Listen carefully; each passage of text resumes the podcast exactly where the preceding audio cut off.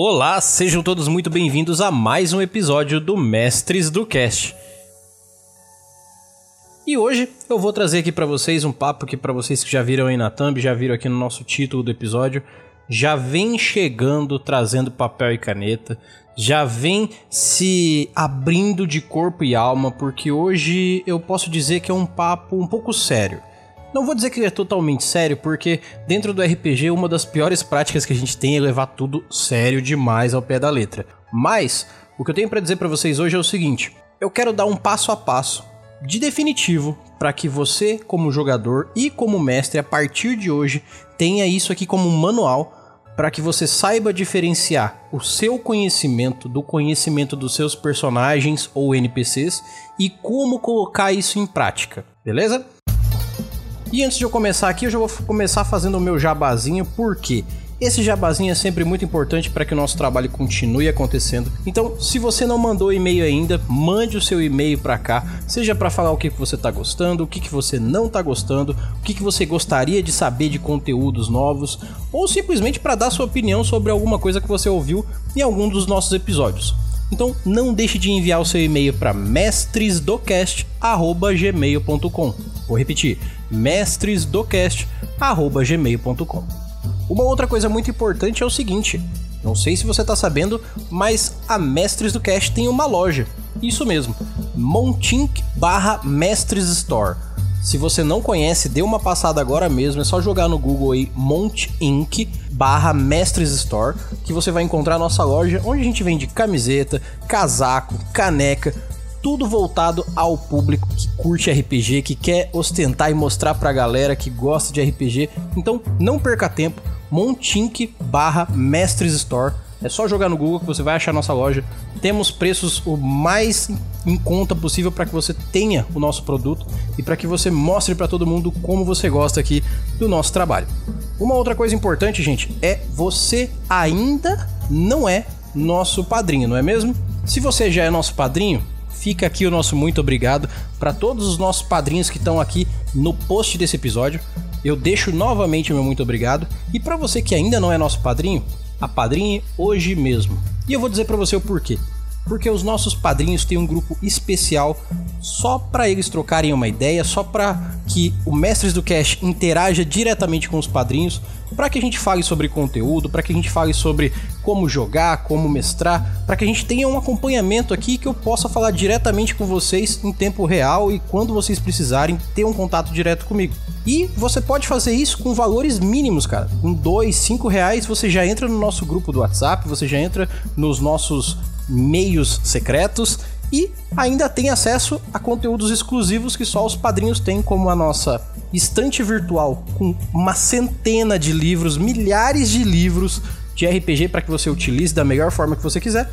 E claro, se você for um dos padrinhos que realmente acredita no nosso trabalho e faz um valorzinho um pouquinho maior ali, você concorre mensalmente a prêmios direto da nossa loja. Então, não deixe de ser padrinho você hoje mesmo, não, não deixe de ser nosso padrinho, nossa madrinha. Faça hoje mesmo o seu apadrinhamento, porque tanto no Catarse quanto no PicPay você ajuda o nosso projeto a continuar e nós aqui revertemos para vocês em conteúdo e, é claro, em muito amor por RPG para vocês. Lembrando sempre, como nossa meta, levando o RPG cada dia mais longe. E chega de jabá porque hoje o papo é sério. Hoje nós vamos falar sobre como diferenciar o seu conhecimento do conhecimento no RPG. Bom, então vamos lá. Primeiramente, gente, eu gostaria que vocês, de coração aberto, me ouvissem hoje, um pouco mais até do que em todos os outros episódios que a gente fez, se você não sabe, a gente tem mais de 100 episódios aí postados para que vocês aprendam e conheçam mais sobre RPG, tanto sobre o RPG na prática, em como jogar, como em conhecer quem produz RPG, o cenário nacional RPGístico e todos os nossos outros quadros que nós temos aí que são muito divertidos. Mas hoje eu quero falar com um pouquinho de seriedade porque uma coisa que é perceptível no RPG, principalmente para quem está começando, é saber diferenciar o conhecimento do jogador, da pessoa que está sentada ali na cadeira, do conhecimento que está na ficha proposta para o seu personagem. Por quê? Comumente nós interpretamos personagens de fantasia que não são nós mesmos. E eles têm valores que diferenciam totalmente dos valores que nós temos na vida. Alguns sistemas de RPGs mais antigos e até os mais novos, eles têm os pontos numerais ou até como alguns outros sistemas que tem, sabe, bolinhas só para você marcar, que vão descrever o que que é o seu personagem, no que que ele é bom e no que que ele não é tão bom, para que você interprete ele.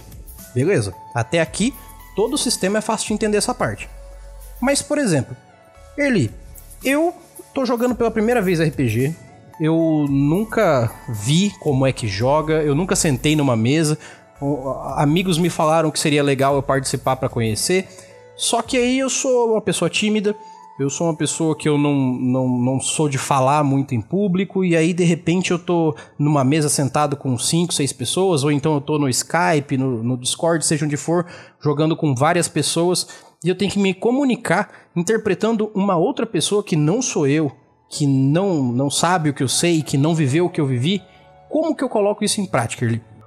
Primeiro que eu vou dizer para vocês, é simples. É muito mais simples do que parece, mas se ninguém chegar e dizer para você, vai ser muito difícil. E é por isso que esse episódio tá aqui hoje. Então eu vou pedir que vocês anotem hoje, se possível, por gentileza, anotem esses três passos que eu vou passar para vocês.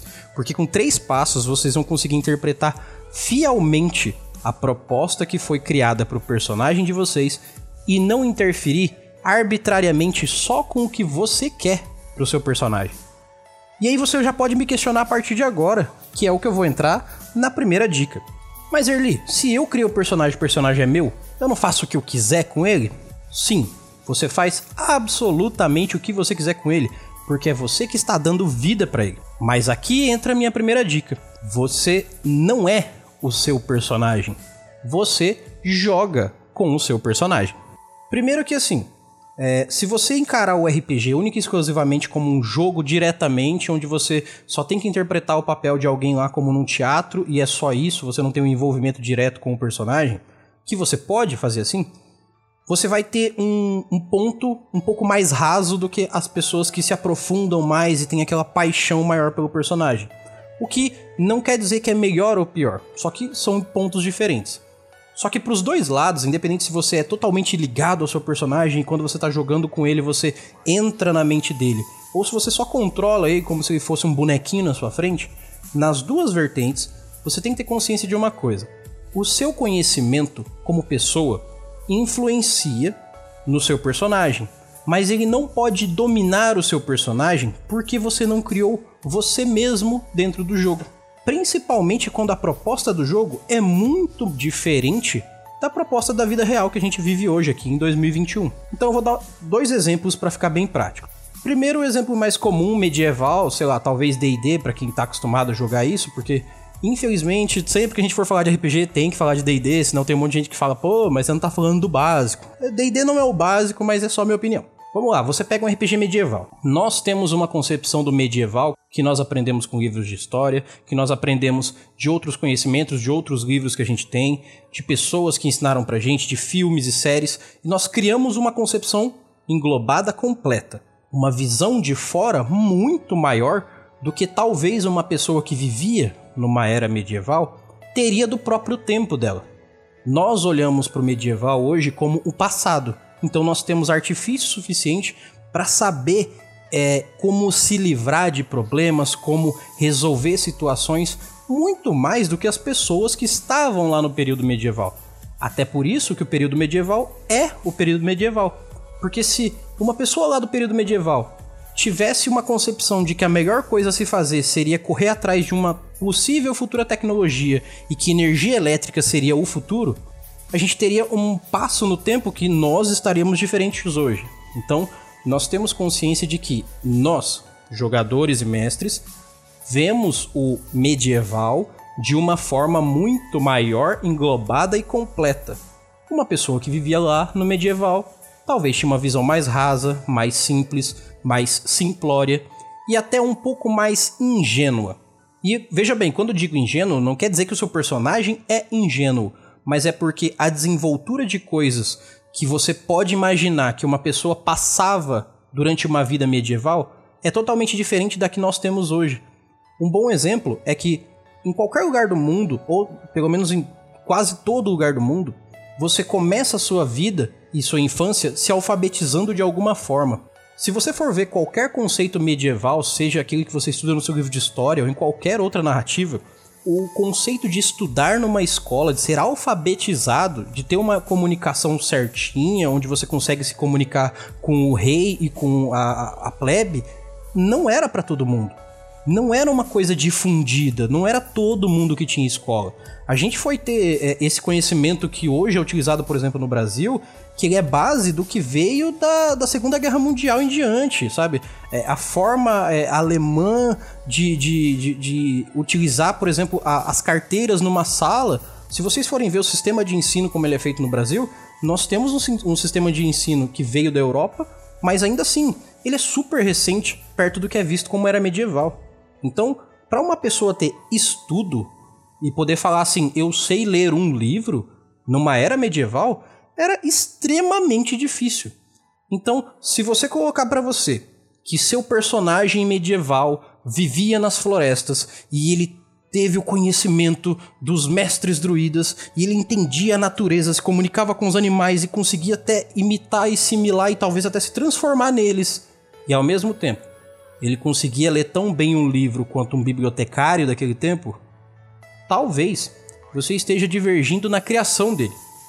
Porque se ele morou esse tempo todo no mato, quem foi que ensinou ele a ler tão bem, a interpretar tão bem, a fazer dele aquele é, ermitão conhecedor da natureza e ao mesmo tempo um, uma pessoa extremamente acadêmica? Isso não quer dizer que você não possa criar um personagem assim, porque você pode. A, a, a forma com que você cria é totalmente sua. Mas se você cria um contexto para isso, você vai ver que o seu personagem exige uma complexidade maior. Então você pode colocar números lá só porque você acha bonito na ficha e porque vai te dar boas rolagens. Sim, você pode. Mas eu posso te garantir que a profundidade que você vai atingir com o seu personagem é exatamente nos pontos que ele não é bom, nas coisas que ele não faz tão bem e nas coisas que fazem dele minimamente dependente de um grupo. Não porque ele precisa ter um grupo para suprir as necessidades dele, mas porque se ele fosse tão bom e autossuficiente, para que ele entraria num grupo? Então, se você tem essa primeira vista de que o meu conhecimento de Early, de mestre de RPG e de pessoa que estudou história durante 30 anos da vida, e, e hoje eu consigo ver a era medieval, falar que meu personagem pegou uma espada e brandiu ela 100% e desferiu golpes que eu vi em vários filmes, em vários lugares. Peraí, mas o meu personagem viu tudo isso na vida dele. Ele teve contato, sei lá, com o mestre Shaolin e ao mesmo tempo com um templário. E então, de onde que eu tirei tudo isso? Eu, Erli, tirei de algum lugar. Meu personagem, como que ele tem esse conhecimento? Ainda mais dependendo do nível que ele tem. Então aqui a gente tem um primeiro ponto que vai fazer você diferenciar muito bem o conhecimento do seu personagem do seu conhecimento, que é o tempo onde ele vive faz diferença. Um outro ponto é se eu jogar ele num futuro extremo. Vamos mudar de situação aqui, agora em vez do medieval, que vocês estão jogando lá no futuro distópico, no cyberpunk. Ok, isso está bem em alta agora, o pessoal vai, vai se afeiçoar bem com a ideia. O que, que a gente tem hoje sobre a visão futurista, retrofuturista, ou esse, esse cyberpunk, esse contexto de cyberpunk em geral? São coisas que há quase 50 anos, há 40, 50 anos, nós viemos galgando, criando e aperfeiçoando do que nós possivelmente poderemos ter num futuro lá por 2050, 2100, para lá disso.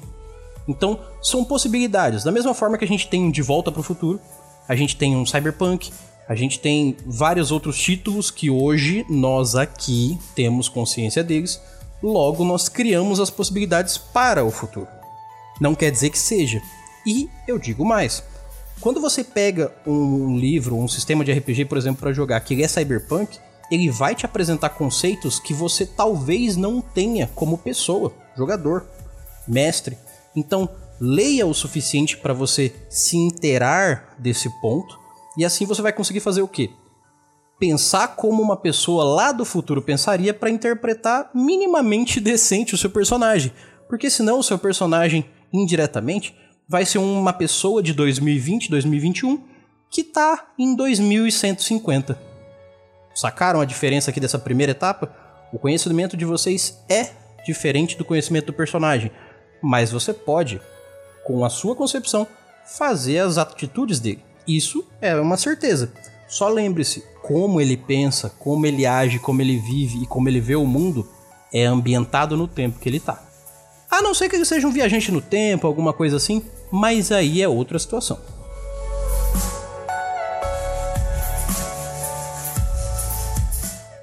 E vamos lá que a segunda dica, ela é muito complementar em relação a essa primeira. Todas elas se complementam e formam uma, uma trindade da boa interpretação e da boa utilização para que vocês consigam extrair melhor a essência do RPG e se divertir mais e se emocionar, se emocionar mais com o RPG, né?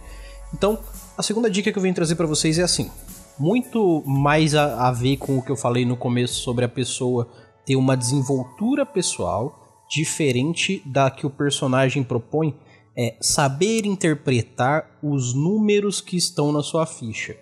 Veja bem, quando eu digo número, eu tô falando de qualquer numeral que diga alguma coisa. Ah, o meu personagem ele tem 40 anos de idade e eu tenho 20. Ah, o meu personagem é mulher e eu sou homem. Ah, o meu personagem ele tem, sei lá, 20 de inteligência e eu não sei quanto que eu tenho de inteligência na vida real. Mas eu sei pelo que o livro me diz que quem tem 20 de inteligência é um gênio nato, sabe de tudo, é, consegue é, ter um conhecimento acadêmico sensacional, uma desenvoltura para lembrar de coisas e estudar sobre elas muito boa. Então, essa terceira parte que eu disse já começa a descrever sobre como interpretar bem os números da sua ficha. Se o livro que você está usando, se o sistema que você está usando propõe para você valores, ele sempre descreve esses valores. Então, novamente, eu vou entrar na seara do leia o livro minimamente o suficiente para você entender o que que tá na tua ficha. Arlie, mas é muita coisa para ler. É, eu sei. Da mesma forma que para você, sei lá, entrar na seleção brasileira de futebol, você não tem que só saber chutar uma bola. Você tem que saber as regras do futebol, você tem que saber driblar, você tem que saber tocar, você tem que saber jogar em grupo. Tem muita coisa que interfere ali. Então não é qualquer um que vai para a seleção. Não quer dizer que jogar RPG quer dizer ir para a seleção, mas ao mesmo tempo se você quer cada vez mais se aprimorar e ter mais do RPG, nada mais justo que você se aprofundar melhor, inclusive desde o começo. Arli, mas são mais de 300 páginas. Tá, calma. Não tá em todas as 300 páginas o que tá na sua ficha. Então nada mais justo do que você procurar o que tá na ficha que você não consegue entender ou que você não entendeu de início. Procura só isso no livro. Ah, Early, aqui na minha ficha eu tenho seis valores iniciais, igual no DD, onde eu tenho força, destreza, constituição, carisma, inteligência e sabedoria. Beleza. Você já sabe que você tem que procurar essas seis coisas iniciais. Tá, mas no livro, quando eu vejo a força, eu vejo que é a força física que você consegue empregar para mover coisas, arrastar coisas, é, sabe, quebrar, entortar. É aquela força da, da, da explosão muscular, beleza? Ah, mas por, por que, que tem Constituição então? Bom, você leu e viu qual que é a base da premissa da Constituição? Que ela, ao invés de ser o quanto você emprega para fora, é o quanto o seu corpo resiste para dentro, onde entra seus pontos de vida, onde entra sua resistência a venenos, frio, fome, que é essa coisa do quanto o seu corpo aguenta, o quanto ele tem é, esse desenvolvimento para aguentar a pressão do que vem de fora. Então não é a pressão que você exerce para fora com a força, é a pressão que a vida exerce no seu personagem e por consequência ele resiste. Então aqui você já tem os dois conceitos que podem é, ser apresentados para você e às vezes você não entende muito bem. Ah, a força e a constituição é meio parecida, é meio confuso. Simples, vá lá, leia com calma. Se você não entender, é, veja esse tipo de episódio aqui ou pergunte para alguém que já utiliza melhor os números e se foque em interpretar minimamente bem os números. Porque o que, que acontece? Se você tem números altos em algum lugar, quer dizer que você é minimamente bom, ótimo, excepcional, sensacional, absolutamente o melhor em algo. Se você tem números medianos ou baixos, você no máximo é mediano naquilo ou você não é bom, nem um pouco bom, não tem aptidão, não consegue fazer. E isso normalmente é o sistema que vai empregar para você. Ah, se você tem um 10 em alguma coisa, você é igual um camponês que consegue fazer minimamente aquilo. Se você tem um 15, quer dizer que você é muito bom e se destaca em relação às pessoas. Se você tem um 20, você é excepcional e é quase um semideus naquela, naquele atributo. Então, essa interpretação é o que você vai conseguir extraindo do número como utilizar ela na sua interpretação como jogador. Poxa, se o meu personagem tem 20 de força num D&D da vida, por que que quando eu pego as coisas eu não demonstro meus 20 de força? Por que quando eu pego uma caneca na mesa, eu só pego a caneca na mesa? Por que, que eu não descrevo que quando eu pego, a minha mão pega e chega a dar uma rangida na madeira? Porque naturalmente a minha força se sobressai ao normal, então tudo que eu pego eu aperto, vou dar um aperto de mão, minha mão é dura, é pesada. Por que, que eu não demonstro isso com discrição sobre o meu personagem? Porque os. Assim, comumente, todo RPG se difere entre o que, que é mental social e o que, que é físico. É, aptidões físicas é o quanto você é rápido, o quanto você é forte, o quanto você é resistente. E as aptidões mentais é quanto você entende do mundo, o quanto você aprende sobre ele de forma mais acadêmica e o quanto você tem de desenvoltura, que seria os seis valores lá que tem, por exemplo, no D&D. Aí o que, que acontece? Se você consegue interpretar da melhor forma os números propostos, você consegue demonstrar de fato o que, que o seu personagem é com aqueles números e não só usa eles para rolagens. Por exemplo, meu personagem ele tem uma destreza alta e uma sabedoria alta. O que, que isso dentro do D&D me diz? Isso me diz que meu personagem tem uma desenvoltura física muito boa. Isso não quer dizer que ele é forte, quer dizer que ele é rápido, que ele tem uma destreza acima da dos outros, que ele tem um cuidado, uma leveza e até uma precisão maior do que o do comum. Ao mesmo tempo, se ele tem uma sabedoria alta, eu tenho para mim que ele é uma pessoa que tem uma percepção maior do que está à volta dele, que ele tem uma percepção maior de situações, então ele consegue discernir melhor e fazer algumas decisões com mais facilidade. Então, eu consigo ver um personagem na minha cabeça que ele teria uma boa desenvoltura em destreza e em sabedoria como um, um agente de forças secretas que é aquele cara rápido, esguio, que se esconde no escuro e ele se movimenta e ele faz sempre os movimentos certinhos, só o suficiente para dar certo. As decisões que ele tem que tomar são sempre muito específicas, diretas e perfeitas, porque se ele falhar, ele não vai ter força suficiente para empurrar alguém, talvez, ele não vai ter resistência suficiente para tomar dois tiros. Então, ele precisa ser preciso e fazer as decisões mais corretas. Dentro disso, se você descreve o seu personagem fazendo essas ações, é, utilizando desses artifícios e criando esse ambiente para o seu personagem, mostrando para os personagens, para o jogo, para todo mundo em volta a sua interpretação desses números, obviamente você está colocando em prática o que, que os números são. E eles não estão só na ficha para fazer rolagem. Então, se você, da mesma forma, ao invés de ter muita força, você tem muita destreza, quando você pegar a caneca na mesa, você não vai pegar a caneca da mesa e apertar ela como se você tivesse um 20 de força. Pelo contrário, quando você pegar a caneca, de qualquer forma que você pegue, você vai pegar de uma forma que a sua mão envolva ela e é praticamente impossível que ela escape da sua mão, porque o jeito que você pega, a decisão que você toma de como segurar ela é visualmente muito mais flexível e ao mesmo tempo complexa para que o seu personagem desenvolva a melhor empunhadura, com aquela coisa da destreza, da, da aptidão ali. Essa é uma forma de você tentar descrever como que seu personagem seria em relação aos números. Então, pegue os números e leia eles. Não coloque só eles na ficha. Colocar um número na ficha, você pode colocar quantos você quiser. Se você não interpreta os números da sua ficha, você só tem esses números. E aí o que, que acontece? Você tem um personagem raso. Sempre quando eu falo personagem raso aqui, eu acho que já falei umas três vezes sobre isso aqui, quer dizer que você tem um boneco. Tem um boneco na tua frente, que nem um, um boneco de, de, treinar, sabe, arte marcial, que é um boneco parado lá, parrudão. Você bate nele você faz o que você quiser com ele, ele tá lá parado. Só que assim, a diferença é que esse boneco você controla. Então ele faz tudo o que você quer. Só que ele não é nada. Porque ele é tipo um boneco de marionete. Ele tem todas as aptidões deles escritas dentro de um banco de dados dele, dentro da cabeça, do corpo dele, mas ao mesmo tempo ele não é essas coisas. Ele tem essas coisas. É como se ele ficasse parado imóvel, boneco, totalmente boneco, e aí quando você precisa, você aperta um botão e ele executa um movimento e ele volta a ficar parado. Porque ele não tem profundidade. Ele não tem uma vida que mostra esse, esse banco de dados de informação nele. Ele só age quando tem que agir porque é os números que ele tem. Então, não tenha só números. Mostre os seus números, utilize os seus números, leia os seus números e interprete os seus números.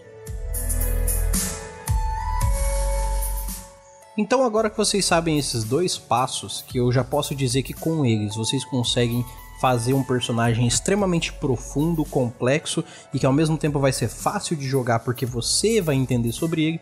Eu vou deixar para vocês agora a terceira dica que para mim é a mais importante, porque é onde você não só difere o seu conhecimento, como você consegue fazer uma mágica dentro do RPG, que é quando você consegue dar vida indireta pro seu personagem. Veja só, eu sei que é uma afirmação meio complexa, mas a melhor forma de descrever é exatamente essa. A terceira dica é sobre como dar vida real para o seu personagem dentro do jogo. E é muito simples. Essa é a dica mais simples, ela é totalmente complementar às duas primeiras, e vocês vão ver que se vocês entenderem bem e botarem em prática bem as duas primeiras, essa terceira dica vai ser só a cereja do bolo e ela vai fazer o bolo ficar incrível. Seguinte, você criou um personagem qualquer, em um RPG qualquer, de uma temática qualquer, que vai fazer qualquer coisa. Beleza. Mais genérico que isso, impossível. Agora o que eu vou falar para você é o seguinte: sabendo das duas primeiras dicas que eu dei, toda vez que você for questionado sobre algo dentro do jogo, seja uma fala, uma conversa, seja uma ação que exige uma rolagem, seja uma tomada de decisão que você tem com o seu personagem, toda vez você vai criar o hábito disso, porque acreditem, esse hábito vai fechar com chave de ouro tudo isso. Você vai criar o hábito de dentro da sua cabecinha você perguntar o que o meu personagem faria. Vou repetir. O que o meu personagem faria. Ah, Early, mas isso é muito óbvio. Isso que você está falando é, é, é a coisa que todo mundo tem que pensar. Se fosse tão óbvio, eu não precisava estar tá falando sobre tudo isso aqui. Posso garantir para vocês. E por que que o óbvio é a cereja do bolo e não o, o, o todo dele? Porque você precisa entender essas duas primeiras etapas para que quando você pergunte na sua cabeça para o seu personagem que você está interpretando, você já tenha dado vida para ele em atitudes dentro do jogo. Então, quando você conseguir conversar com ele dentro da sua cabeça, olhando para sua ficha, você vai estar tá dando vida para ele em direto. Eu sei, parece um pouco esquizofrênico falar isso, mas não é. É porque essa é a premissa do personagem. Veja bem, eu vou fazer um paralelo para ficar bem explicativo. Todo e qualquer ator, seja de novela, de teatro, seja do que for, ele interpreta papéis porque esse é o trabalho dele comumente, seja fazendo uma dublagem, seja fazendo uma atuação na TV, ou em câmera, ou sem câmera. Sempre a questão da atuação é você pegar um papel que não é você, logo é, comumente fantasioso, mesmo que seja baseado em fatos reais, ainda assim não é, é muito pouco provável que você esteja interpretando fielmente alguém. Mas ainda assim, mesmo que esteja, você está interpretando alguém que não é você. E o que, que é necessário você entender para você interpretar de fato alguém que não é você? Você entrar na mente desse alguém. Mas Erli, como é que eu entro na mente de alguém que eu não conheço, que eu não sei quem que é, que eu não sei o que faria e que eu não sei como botar para fora o que eu seria se eu fosse essa pessoa. Você já sabe essas duas coisas nas duas primeiras dicas, porque você já tem a ficha, você já sabe como interpretar os números, você já sabe como criar o seu personagem e o que você criou, você consegue ler dele. Então só te falta perguntar para ele. Quando você pergunta, os números, a ficha, a história, todo o contexto que você criou te responde. Te responde bem diretamente até. Um bom exemplo é quantas e quantas e quantas e quantas e quantas possíveis vezes a gente vai ver numa vida uma peça de teatro ou um filme ou sei lá, qualquer coisa que envolva atores que seja do Romeu e Julieta. Provavelmente uma porrada. Muito. Filme deve ter uns 10, e aí peça de teatro você pode ir uma vez por ano ver, você vai ver um Romeu e Julieta diferente, ou igual, ou parecido. Então você vai ver Romeu e Julieta a vida inteira. Porque o Shakespeare escreveu e todo mundo gosta, é uma baita de uma peça e dá para criar muita coisa em cima disso, então é utilizado. E vai ser utilizado por muito tempo. Ok, mas Romeu e Julieta não é uma história só? Não tem os mesmos personagens? Não tem a mesma premissa? Não é a mesma, não é o mesmo contexto? Sim, só que aí o que, que acontece? Não vão ser sempre os mesmos jogadores ou atores que vão estar tá por trás do personagem. Eu posso garantir para vocês que se vocês verem seguidamente dois filmes que têm a mesma premissa sobre Romeu e Julieta, eles vão ter atuações diferentes porque vão ser atores diferentes colocando em prática aqueles personagens. Ah, mas eles têm as mesmas falas, mas você consegue interpretar como que o ator está desenvolvendo isso. Porque ele tem que perguntar pro personagem dele: o que que a família dos Montecchio pensaria? O que que a Julieta faria? Só que aí você vai dar o seu ar, a sua vida, a resposta que o seu personagem disse. Bom, eu, Erli, se tivesse na situação do meu personagem, eu levantaria a, a levantaria minhas coisas e sairia correndo porque eu não aguento com isso aqui. Mas o meu personagem é um mercenário altamente treinado que tem desenvoltura para tudo isso. O cara, ele, sabe, usa um clipe e ele explode uma bomba, ele é sensacional. Então, eu tomar atitude com a minha cabeça sem perguntar pro meu personagem o que ele faria, eu tô indiretamente matando ele. Eu tô fazendo dele só um boneco, sem vida e sem profundidade nenhuma. Agora, se eu olhar para minha ficha e perguntar para os meus números, para as minhas anotações, para a história do meu personagem, o que, que ela faria, o que, que ele seria, seja ele quem for, a história vai responder, aquele contexto geral vai me responder. Poxa, ele tem aqui um conhecimento que faria com que ele fosse lá desarmar a bomba. Então o meu personagem decide que vai lá desarmar a bomba, mestre. Pronto. O Erli não iria. O Erli não iria. O Erli sairia correndo, porque o Erli não sabe o que é uma bomba de fato na frente dele. Ele sairia correndo. Se alguém falasse, olha a bomba, eu talvez saberia que é uma bomba. Agora, o meu personagem, que é altamente treinado sobre uma bomba, ele não vai correr, pelo contrário, vai correr pra bomba, para desarmar a bomba, porque ele quer salvar pessoas, porque essa é a índole dele, porque esse é o conhecimento que ele agregou, e esse é o personagem que eu tenho. Veja bem, eu já consegui mostrar sobre o contexto do meu personagem, sobre os números do meu personagem, só tomando uma decisão. Então, a cereja do bolo, a terceira dica e a, a a situação derradeira para que a gente feche com chave de ouro aqui é: utilize essas três dicas como um passo a passo para toda vez que você for fazer algo com o seu personagem. E principalmente, pergunte para ficha, pergunte para ele, converse com ele mentalmente ali em como ele agiria. Porque se você está interpretando ele naquele momento, naquela uma hora, naquelas 3, 4, 5, 10 horas de RPG, é sobre ele. Então, dê um ar para ele. Se você sabe que o seu personagem é, sei lá, cabeça quente e no meio de uma briga ele preferiria entrar numa briga e tomar um tiro e talvez morrer do que perder essa briga, você vai realmente arbitrar contra a índole do seu personagem e falar: não, eu não quero que meu personagem morra, não quero que ele sofra um, um dano, então eu prefiro que ele não vá. Você vai realmente matar o seu personagem só pra ganhar com ele? Esse é um questionamento que eu deixo para vocês para que vocês tenham personagens épicos. O épico não vem de quem vence, não vem de quem ganha ou de quem tem os melhores valores. O épico vem da atuação, da encenação, da interpretação e da situação que acontece. Existem centenas de peças épicas que são tragédias. Da mesma forma, existem centenas de peças épicas que não são voltadas a ninguém morrer no final. Um bom exemplo é o próprio Romeo e Julieta que eu acabei de dizer. É uma história sensacional que é utilizada há muito tempo e vai ser utilizada por muito tempo, e no final os protagonistas morrem. E aí?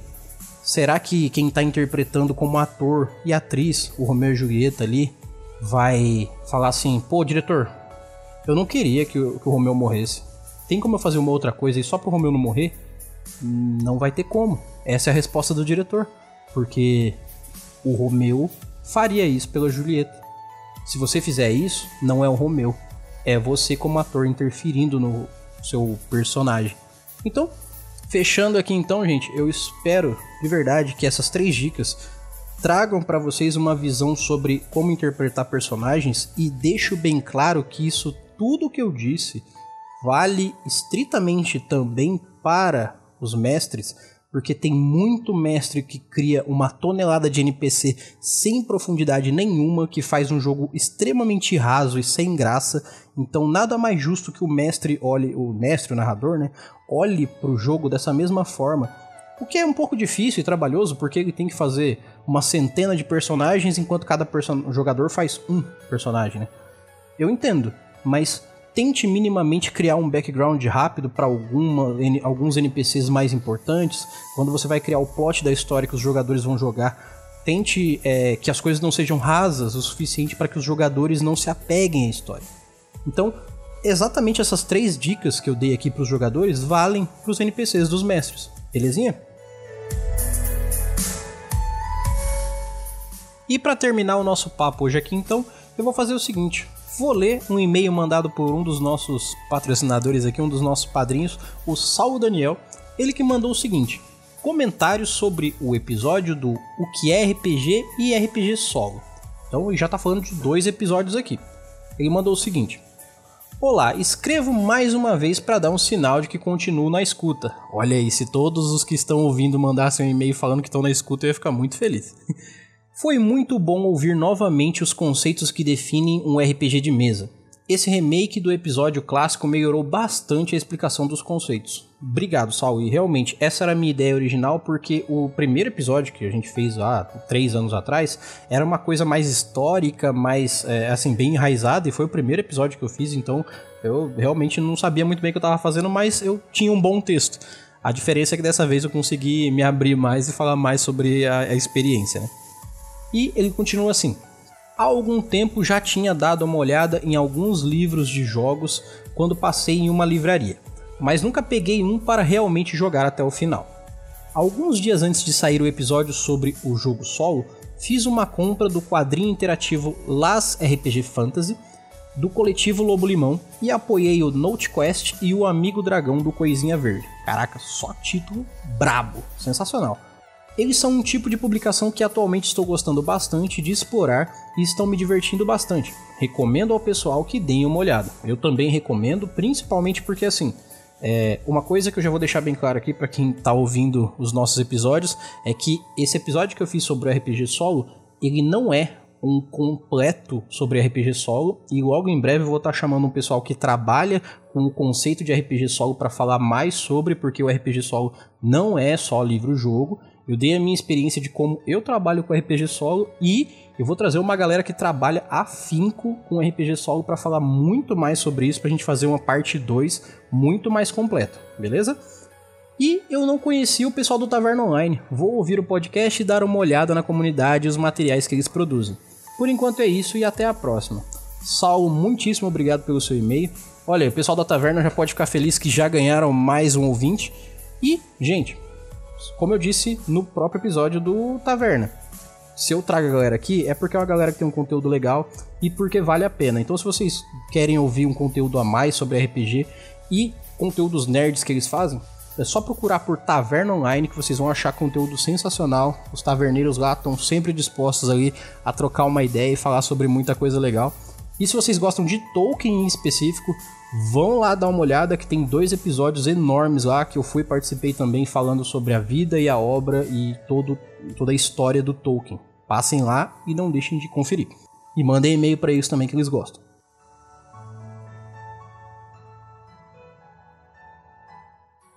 Então, galera, façam como Saulo, mandem um e-mail para mestresdocast@gmail.com não deixem de dar o feedback de vocês, que pra gente é muito importante e a gente vai ficar sabendo por vocês como continuar esse trabalho para cada vez vocês gostarem mais do que vocês ouvem aqui. Não deixem de passar nos nossos financiamentos coletivos, nos nossos apadrinhamentos, porque é lá que vocês ajudam o nosso trabalho a melhorar cada dia mais e o RPG ser levado cada vez mais longe. E não deixem de passar na nossa lojinha, porque é ali que o pão é pago. Então, Comprem lá sua camiseta, comprem sua caneca, comprem seu casaco, comprem as suas bolsas, as suas máscaras, comprem tudo lá, porque além das artes serem sensacionais, feitas de coração para vocês que vão estar tá comprando, Vocês ajudam diretamente o nosso trabalho aqui, beleza? Então, eu espero que esse papo tenha trazido um conhecimento legal para vocês, que vocês consigam utilizar isso nos próximos RPGs de vocês e que a imersão e a diferença entre quem é você e quem é seu personagem sejam cada vez melhores a partir das suas próximas sessões. No mais, eu agradeço a todos, meu nome é Erli e eu vou estar aqui esperando por vocês. Nós nos vemos em nossos próximos episódios e até mais!